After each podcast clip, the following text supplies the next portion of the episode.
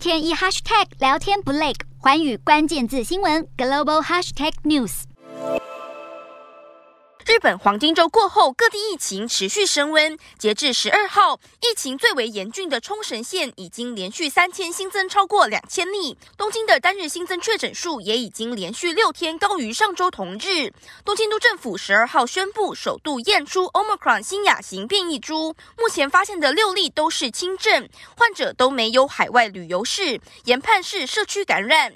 不过，尽管疫情升温，日本还是在逐渐松绑防疫措施。日本官方长官松野博一十一号才表示，民众在户外保持社交距离就可以不用戴口罩。